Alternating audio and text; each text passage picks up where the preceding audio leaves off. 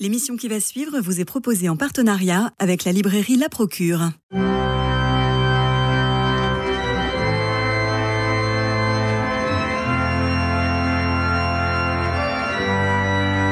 Culture Club, une émission produite par Radio Notre-Dame et diffusée également par RCF. Christophe Maury.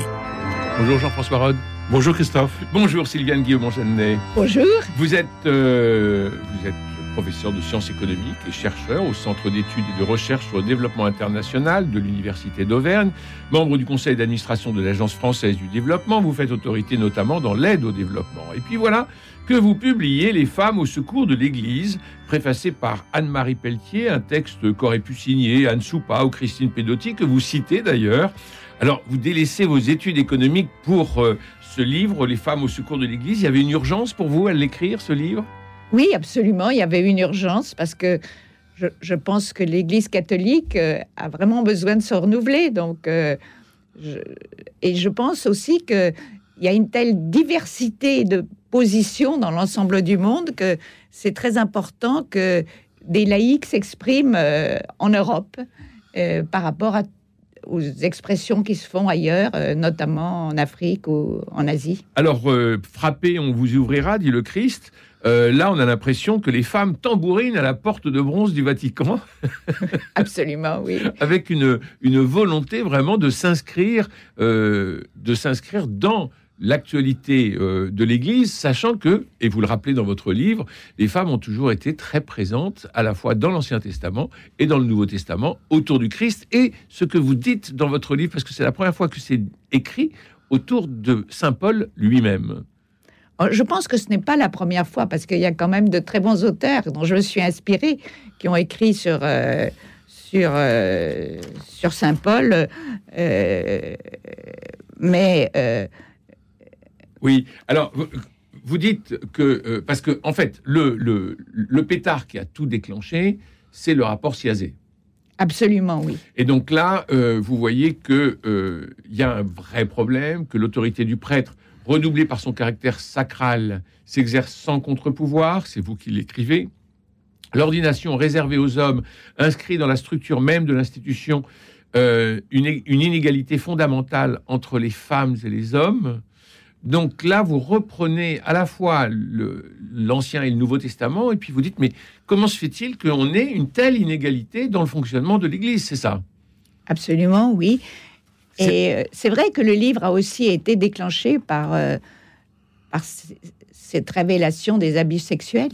Mais oui. Et j'ai lu le, le rapport tellement intéressant et qui ne dit pas directement que le célibat des prêtres euh, est une des causes, de- enfin une des raisons de, de cette penchant aux abus sexuels, mais euh, qui laisse quand même supposer qu'il y a peut-être une petite relation. Alors, quand vous citez euh, Véronique euh, Margron, euh, de son livre Un moment de, vérité, vous, vous relancez sur l'histoire de la, de la solitude du prêtre. Je vous cite, et je la cite en même temps, Le célibat ecclésiastique peut être un authentique chemin évangélique, à condition de pouvoir y consentir vraiment, non comme une obligation imposée du dehors, en laissant s'épanouir une attention bien particulière à sa, son rapport à la solitude, car il est une solitude nécessaire, impérative, qui construit, refait, qui permet de se rassembler intérieurement. Mais il est aussi une solitude où l'humain peut se détruire, se sentir abandonné, délaissé, ne comptant pour personne. Et vous voyez vraiment les, les deux, les deux faces de cette solitude, mais est-ce qu'elle n'est pas inscrite précisément dans la vocation du prêtre? Je ne sais pas si, si vraiment euh, c'est inscrit dans la. Moi, je, connais beaucoup de prêtres qui, de temps en temps, vivent bien cette solitude, mais de temps en temps, non. Euh, et le problème, en fait, c'est que avant, les prêtres étaient toujours, surtout les prêtres séculiers, ils étaient toujours plusieurs à la fois dans un endroit. Ils vivaient en collectivité, en quelque sorte, un peu comme les moines. Et puis maintenant, avec la diminution du nombre de prêtres, quelquefois, ils sont tout seuls dans un... Et ce moment, ça devient très dur. Moi, j'ai un ami euh, prêtre euh, euh, africain qui vient pour trois ans en France. Et la première année, il a habité tout seul. Et il a trouvé ça extrêmement dur. Et ensuite, il a été nommé dans une autre paroisse avec un autre prêtre. Et je l'ai vu s'épanouir formidablement. D'ailleurs, je lui ai dit, est-ce que tu es heureux? Il m'a dit oui, parce que nous prenons tous nos repas ensemble. Donc, il n'y a plus ce sentiment affreux de solitude. Jean-François Rode. On va revenir sur le, sur le fond, évidemment, de votre livre, mais je voudrais dire à nos auditeurs que moi, ce qui m'a frappé dans votre euh, ouvrage, c'est que c'est un livre de d'argumentation. C'est un livre sérieux. Beaucoup de livres sont sérieux, mais c'est pas un livre d'humeur. C'est pas simplement, c'est pas un livre de polémique. Non, absolument. Vous, prenez, euh, on voit bien où penche votre votre avis, mais vous donnez les arguments pour et contre ce que vous soutenez. Et euh, j'apprécie beaucoup cette, c'est un véritable dossier que vous faites. Si on veut avoir un, peu le point, euh, par exemple, de ce que les exégèses disent, de l'accueil des, femmes par Jésus dans l'Évangile ou de Saint Paul, on vient de Dijon. Là, vous avez un dossier qui reprend les bonnes études et qui fait le point. Et puis après, donc, on va reprendre les, deux grandes questions que vous traitez. Et là, je voudrais dire aux éditeurs, ce qu'il y a de bien, c'est que il y a les arguments pour, il y a les arguments contre, et on est dans une discussion sérieuse, euh, j'allais dire sereine, euh, parce que c'est des sujets extrêmement sensibles, où très vite, en fait, on, se dit non, il n'est pas question de faire ci, pas question de faire ça. Et on n'est pas dans l'idéologie. On n'est pas dans l'idéologie, on est dans un dossier, et rien que cette démarche de faire un vrai débat me paraît très constructive. je, suis très contente que vous disiez ça, parce que j'étais un peu choquée par certains travaux de féministes qui sont dans un seul sens. Mmh comme si c'était euh, pas du tout normal que les prêtres soient célibataires ou que les femmes ne soient pas ordonnées, alors qu'il y a des bons arguments pour. Et il faut les connaître pour pouvoir les combattre. Voilà. En tout cas, c'est très important, effectivement, de, faire la liste des arguments de manière, euh, oui, sensée, de manière honnête, euh, de bonne foi. Alors, vous nous montrez les méandres dogmatico-historiques depuis le Concile de Trente jusqu'à Vatican II, la rétractation de Paul VI, réaffirmée par Jean-Paul II, soulignée par Benoît XVI. Vous tambourinez encore. C'est-à-dire que euh, on a eu, oui, il faudrait peut-être euh, ordonner les euh, ordonner les diacres ou ordonner des hommes mariés. On se rappelle la lettre à Tite où saint Paul dit tu trouveras un homme marié avec une table ouverte et tu en feras un prêtre. Hein, quand il doit aller à Chypre. Mais ça, c'est une lecture qu'on ne lit jamais dans le canon. cela dit, c'est au début de la lettre de Tite. Donc, vous reprenez un peu tout ça, et puis vous, vous, nous montrez bien les, euh, les poussées, les, avancées et les reculades, c'est-à-dire une espèce d'hésitation permanente de, l'Église. Vous pensez que c'est une hésitation ou vous pensez que c'est un rapport de force qui s'inscrit? C'est un peu les deux à la fois, mais c'est vrai qu'il y a des il y a des hésitations. Enfin, je pense que le problème euh, du mariage des prêtres et le problème de l'ordination des femmes, c'est complètement différent. Comme, enfin, ça n'a pas du tout le, euh, ça ne pose pas les mêmes problèmes parce que le mariage des prêtres, c'est une discipline qui a été imposée par l'Église au, moment du Concile Vatican de, de 30, au XVIe siècle. Elle n'existe pas dans des églises catholiques d'Orient. Non. Donc, euh, on a le sentiment qu'on pourrait revenir relativement facilement là-dessus. Hmm. Au contraire, l'ordination des femmes, euh, ce qui m'a frappé, c'est qu'il y a quand même des, des raisons théologiques qui empêche l'ordination des femmes. Et alors, ça sera beaucoup, à mon avis, beaucoup, beaucoup plus difficile d'obtenir l'ordination des femmes que le mariage des frères, me semble-t-il. Puis il y a un autre argument aussi, c'est que c'est ce que dit euh, Véronique Magron, il y a quand même beaucoup de prêtres à l'heure actuelle qui sont en concubinage. Mmh. Moi, je, ne me rends pas, je me rendais pas compte parce que là où je vis, les prêtres ne sont pas en concubinage, mais elle dit cela. Et donc, euh, ça veut dire qu'il y a un vrai problème. On parlait tout à l'heure de la solitude. Il y a un peu un problème, d'ailleurs, je dirais, de comment dire, de du flou de la question, parce que euh, bien sûr, il ne s'agit pas de, violer l'intimité des gens, etc. Mais ah, si on dit il y a beaucoup de prêtres qui vivent en concubinage, moi je dirais il faut il faut dire euh, combien, parce que sinon on a l'impression qu'on est dans un dans quelque chose de, massif. Est-ce que c'est vraiment massif moi, je vais, quelque part, euh, moi je trouve qu'on devrait être franc, clair, parler cash euh, et, euh, montrer que ce qu'il en est réellement, parce que sinon on est, on, en parle encore, on a parlé beaucoup ces temps-ci à propos de l'Afrique et, de, la réaction de l'Église africaine, du moins du Sud, hors de l'Afrique du Nord. Par rapport à la bénédiction des, et on dit toujours, oui, mais le clergé africain, de toute façon, c'est là. Oui, mais à force de dire des choses comme ça générales, on met, on met un peu la suspicion sur tout le monde. Enfin, je sais pas, je trouve que c'est pas, c'est pas très correct de. alors on veut des chiffres. moi, je veux des chiffres, voilà. Enfin, Véronique Magron, dans son livre, elle dit que c'est 40%, Oui. ce qui m'a semblé énorme, moi, correspondant pas à ce que je vis personnellement, parce que je Mais connais quand même plus, beaucoup enfin, de prêtres. J'ai bon. lu ce chiffre aussi. Euh, mais vous parliez de la, de la solitude du prêtre. J'aime beaucoup cette réplique tirée de la pièce de théâtre euh, L'affrontement. Le prêtre est un homme seul pour que l'homme ne le soit pas. c'est magnifique. C'est oui. magnifique. Bon, et alors, en même temps, vous, vous parlez vraiment de la, de, de la place des femmes. Revenir au Nouveau Testament, je vous cite, hein, c'est réaffirmer que les ministères doivent être considérés comme un service de la communauté qui témoigne et célèbre le Christ dont elle vit. Les femmes ont leur place dans ce service. Et plus loin, vous dites, les femmes n'ont pas la même relation que les hommes par rapport à l'autorité. Ayant été longtemps dominées, elles sont plus souples dans le quotidien et plus absolues dans le respect des principes. Donc là, il y a vraiment une qualité de la femme qui devrait, je reprends votre titre, venir au secours de l'Église, euh, Sylviane Guillaume-Jeannet. Et oui, je, crois, je le crois volontiers, parce que il faut quand même une diversité de positions. Il faut une diversité d'actions. Et les femmes n'auraient pas le- la même façon d'être prêtres que les hommes, c'est sûr. Et oui. Alors, euh, on parlait du rapport Siazé qui a été vraiment le, le- le coup d'envoi de, de votre livre, qui, encore une fois, comme le soulignait Jean-François Rode, n'est pas une protestation, mais vraiment une étude, euh, euh, on va dire une étude sérieuse, parce que vous êtes une femme sérieuse, mais qui peut se lire vraiment, alors qui se lit très facilement. hein. On n'a pas, Oui. c'est pas du tout un livre prise de tête. Et au contraire, c'est un livre Et ça rassemble de les arguments. absolument. Et alors, vous parlez de la question des sanctions, puisque, euh, euh, je vous cite, plus troublant encore est le décalage entre les sanctions infligées aux laïcs et celles aux clercs abuseurs. Un prêtre ayant perdu l'état clérical en raison d'agressions sexuelles ne peut plus célébrer les sacrements, mais il n'est pas excommunié ni privé des sacrements, contrairement aux divorcés et remariés s'ils ne vivent pas comme frères et sœurs. Et nombreux sont les laïcs baptisés qui, en raison de ces péchés sexuels, dits actes intrinsèquement mauvais, cités plus haut, sont mis à l'index et s'éloignent de l'Église. Est-ce que violer est moins grave que la contraception s'écrit Thiel. Mais là, vous- parce qu'on on a vu le- les deux poids, deux mesures entre les hommes Voilà. et les femmes, deux poids, deux mesures entre les clergés, entre le clergé et les, et les divorcés remariés. Enfin, au bout d'un moment, on a envie d'avoir une ligne claire. Ben, c'est pour ça que, le- que personnellement, j'ai quand même été très heureuse que euh, le pape euh, décide qu'on puisse béni- bé- béni- Bénir, bénir, pardon, qu'on puisse bénir euh, les, les- les couples remariés. Mais oui, Mm. parce que bénir, c'est bénir, c'est bien dire.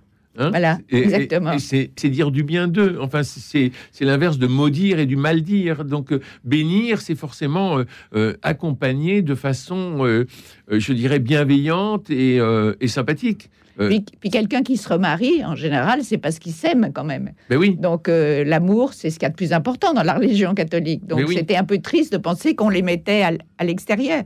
D'ailleurs, on voit quand on va à la messe, on voit des gens qui vont pas communier et on se dit, ah ben oui, c'est parce qu'ils sont remariés. C'est dramatique. c'est dramatique.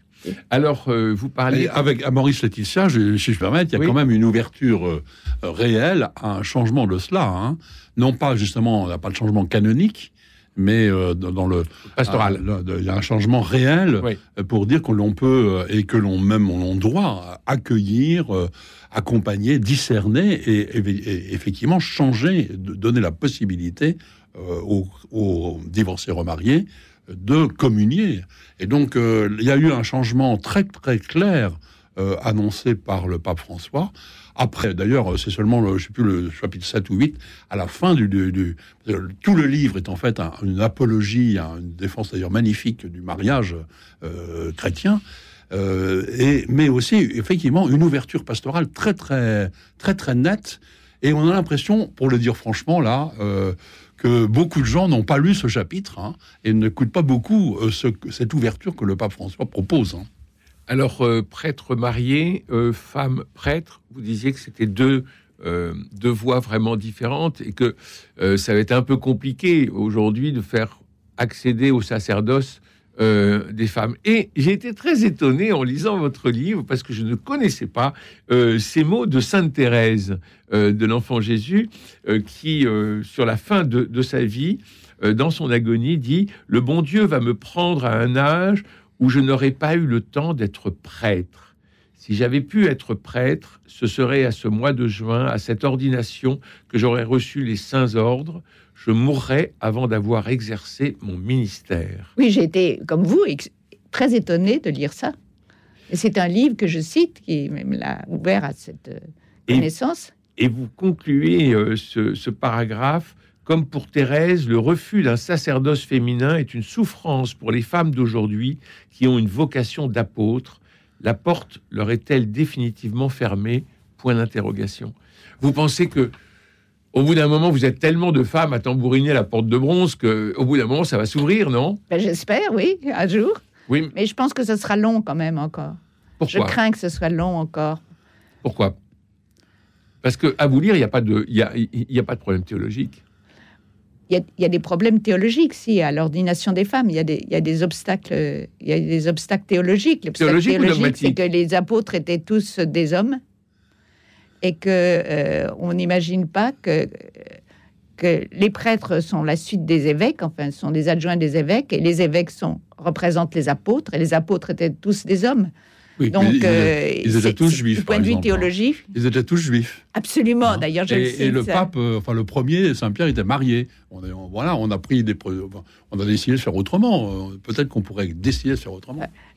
Absolument, mais enfin bon, l'argument de la tradition est quand même ce qui empêche cet obstacle. Et, et, et c'est intéressant parce que j'ai regardé aussi, parce qu'il y a M. Forestier qui dit que c'est une question qu'on ne peut traiter que dans un mouvement euh, œcuménique. Alors c'est pour ça que j'ai été regarder euh, ce que faisaient chez les orthodoxes et, ch- et chez les protestants. Chez les orthodoxes, euh, les prêtres sont mariés, mais il n'y a pas de femmes qui sont Hmm. qui sont ordonnées pour l'instant. oui. Ouais. Alors que au fond, ça serait plus facile pour eux d'avoir euh, des hommes mariés, des, des, des femmes euh, prêtres, je veux dire. oui. Ce serait plus facile. Ce serait plus facile parce que ils ont une conception différente de l'Église et du prêtre, et notamment de l'Eucharistie. Ça, ça m'a beaucoup intéressé. C'est-à-dire que pour les catholiques, le prêtre, quand il prononce les, les paroles euh, sacramentelles, il le, le fait au nom du Christ. Et il devient Alors, le Christ. Il, est, façon. il se c'est ce que dit le cardinal Sarah, ce qui est un peu gênant, Mm. le Christ lui-même, ce qui n'est pas vrai. Ils ne sont pas, il n'est pas le Christ, c'est le Christ qui agit à travers lui, mais il n'est pas le Christ. Mm. Mais quelqu'un comme le cardinal Sarah dit c'est extraordinaire, je suis le Christ. Ben non, il à mon avis, il n'est pas le Christ. Alors que dans le- chez les orthodoxes, c'est pas du tout ça, et c'est très intéressant. Le, le prêtre, quand euh, il prononce euh, la consécration, il le fait au nom au nom de l'Église, au nom des paroissiens qui sont là avec lui, et euh, pas du tout au nom du Christ. Et c'est le Christ, il le présente au, con- au contraire au Christ, euh, ce pain que le Christ va transformer dans sa, en sa chair. ouais. Mhm. Et, mais pourtant, Mais ça va très loin, parce Oui, que ça, oui. ça va très loin, parce que ça, ça rejoint la question de la présence réelle. C'est-à-dire, est-ce que, comme les protestants, on considère, parce que Jésus nous l'a dit, quand vous êtes plusieurs assemblés, en mon nom, je suis au milieu de vous, donc on, crée une communauté et le Christ est là, ou bien on peut être tout seul dans une église à consacrer le pain et le vin et le Christ est là. Euh, donc toute cette question qui est très compliquée, qui est- parce que euh, on part euh, du siazé, ensuite de la solitude des prêtres, ensuite de faut-il que ordonner des hommes mariés, ensuite faut-il ordonner des femmes, et finalement on en revient à la question de la présence réelle. Donc Oui. si on tire, si on tire le fil et qu'on va jusqu'au bout, au bout d'un moment c'est plus qu'une question sociétale, c'est une vraie question, euh, non pas de dogme, mais de foi. oui, enfin, c'est une question théologique. C'est Ah pour oui. ça que c'est pour ça que c'est- pour qui est au cœur du- c'est plus réacteur. difficile. Et parce que c'est au cœur du réacteur, évidemment. Alors, euh, vous, vous revenez sur, sur l'image de la femme. Et effectivement, on se souvient de la colère de Christine Pedotti devant euh, une phrase de Jean-Paul II qui disait que euh, euh, la femme a deux voix, euh, la virginité ou la maternité. Alors, effectivement, ça se rejoint dans la Vierge Marie. On- se souvient du culte que euh, Carole Wojtyla avait pour la Vierge Marie. Euh, mais il n'y a pas que ces deux voies de la virginité et de la maternité. Et vous, vous écrivez, euh, l'image positive de la femme est le plus souvent celle d'une mère ou d'une vierge, précisément. Donc donc il n'y a pas de troisième voie pour une femme, Oui, telle que l'Église nous l'enseigne. Et c'est très curieux parce que, euh, on, pour expliquer ça, on, on dit prenez l'exemple de Marie. Ben oui. Et Marie, on dit toujours, ça a été une femme euh, euh, discrète, euh, essentiellement mère, etc. Soumise. Or, c'est pas vrai du tout. Pas vrai C'est pas vrai du tout parce que, au contraire, ça a été vraiment quelqu'un qui a fait avancer la, la- la- la théologie. Quand on pense qu'aux noces de Cana, c'est elle qui dit à son fils Allez, vas-y, là maintenant tu attends trop, il faut absolument que tu, que, que tu te manifestes. Mm. Quand euh, son fils tout jeune euh, s'en va et qu'elle le cherche pendant trois jours, quand il arrive, c'est elle qui le morigène en lui disant Mais non, tu dois pas faire ça à tes parents. Donc, a euh, été sévère. elle est, et puis, et puis, après la mort du Christ, elle est avec les apôtres. Alors on dit elle n'était pas nommée apôtre, c'est vrai, on a cherché quelqu'un d'autre qui était inconnu au lieu de la nommer elle apôtre, mais elle n'en avait pas besoin. C'est parce qu'elle n'en avait pas besoin, elle était, elle était déjà au centre de... Elle avait donné le Magnificat qui était une, quelque chose d'extraordinaire, qui, disait déjà toute la foi de l'Église. Donc Oui. elle l'avait proclamé toute jeune. Oui, et justement, euh, vous, vous disiez tout à l'heure que euh, les apôtres étaient tous des hommes et que les disciples étaient tous des hommes, mais quand on lit bien l'évangile, on dit toujours, et les femmes les accompagnaient. Et les femmes, elles sont toujours là. C'est à Marie-Madeleine qu'il ressuscite en premier. La Vierge Marie est au pied de la croix, comme Marie-Madeleine. Euh, les, les apôtres, sauf Saint-Jean, mais ils sont pas là. Et, et ce sont les femmes qui arrivent au tombeau. Et ce sont les femmes qui sont toujours très présentes. Donc, dans la rédaction à l'époque, je pense que euh, l'auteur ne mentionnait pas les femmes parce que ça allait de soi. Mais finalement, elles sont aussi apôtres que les apôtres, faut croire. Ah ben, tout de même, dans les hurler- évangiles, on- Là, là, là, je fais hurler tous Oui. les euh, tous les auditeurs. Non, mais de toute façon, c'est- euh, voilà, dans le livre de, dans le livre de, de, de Madame Guillaumont Jeannet qu'on a, qui est avec nous, que- merci d'être là. Justement, il y a tout le dossier, et pour les évangiles, et pour Saint Paul aussi, et la manière dont Saint Paul parle des femmes des premières communautés chrétiennes. Le parcours historique que vous faites est très intéressant et synthétise bien tout ce qu'on sait aujourd'hui. Et donc Saint, Paul lui parle de, emploie le mot apôtre pour une femme. Ben, dans l'évangile, quand même, on parle beaucoup, beaucoup des femmes.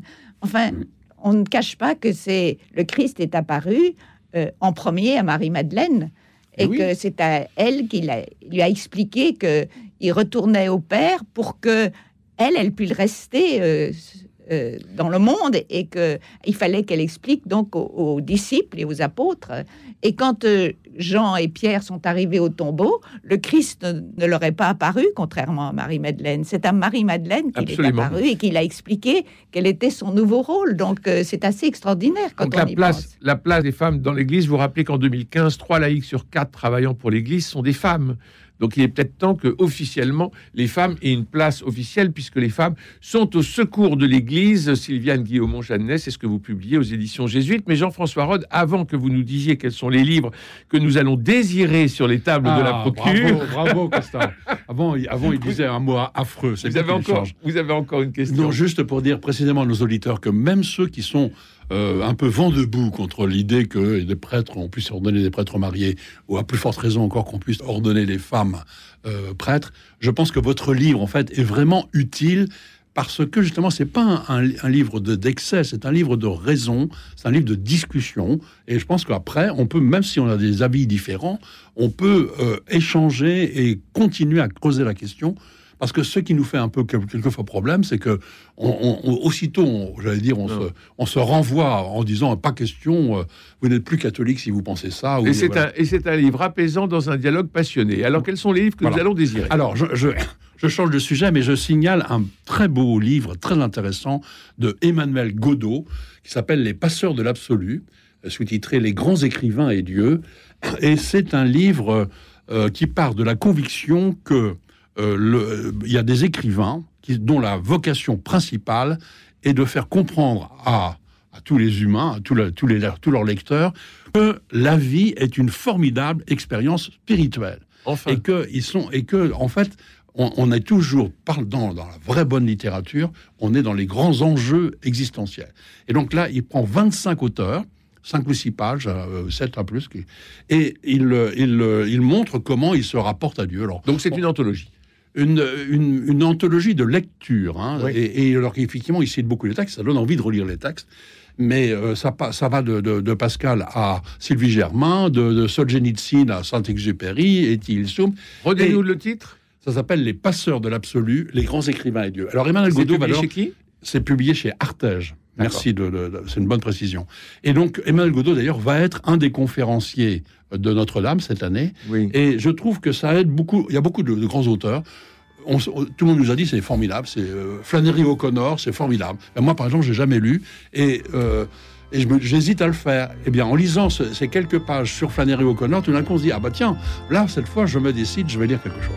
Merci Jean-François Rode, merci Sylviane Guillaume Jeannet pour Les femmes au secours de l'Église, publié aux éditions Jésuites. Merci à Jean-Paul Lérine pour la réalisation, François Dieudonné, Philippe Malpeuch et Camille Meyer pour la réussite technique de notre rendez-vous. Demain, eh ben, demain c'est vendredi, nous irons au théâtre pour célébrer Jacques Prévert, imaginez-vous, au théâtre de Poche-Montparnasse, un spectacle éblouissant et plein de poésie et de tendresse. D'ici là, Prenez soin de vous et des autres et je vous embrasse.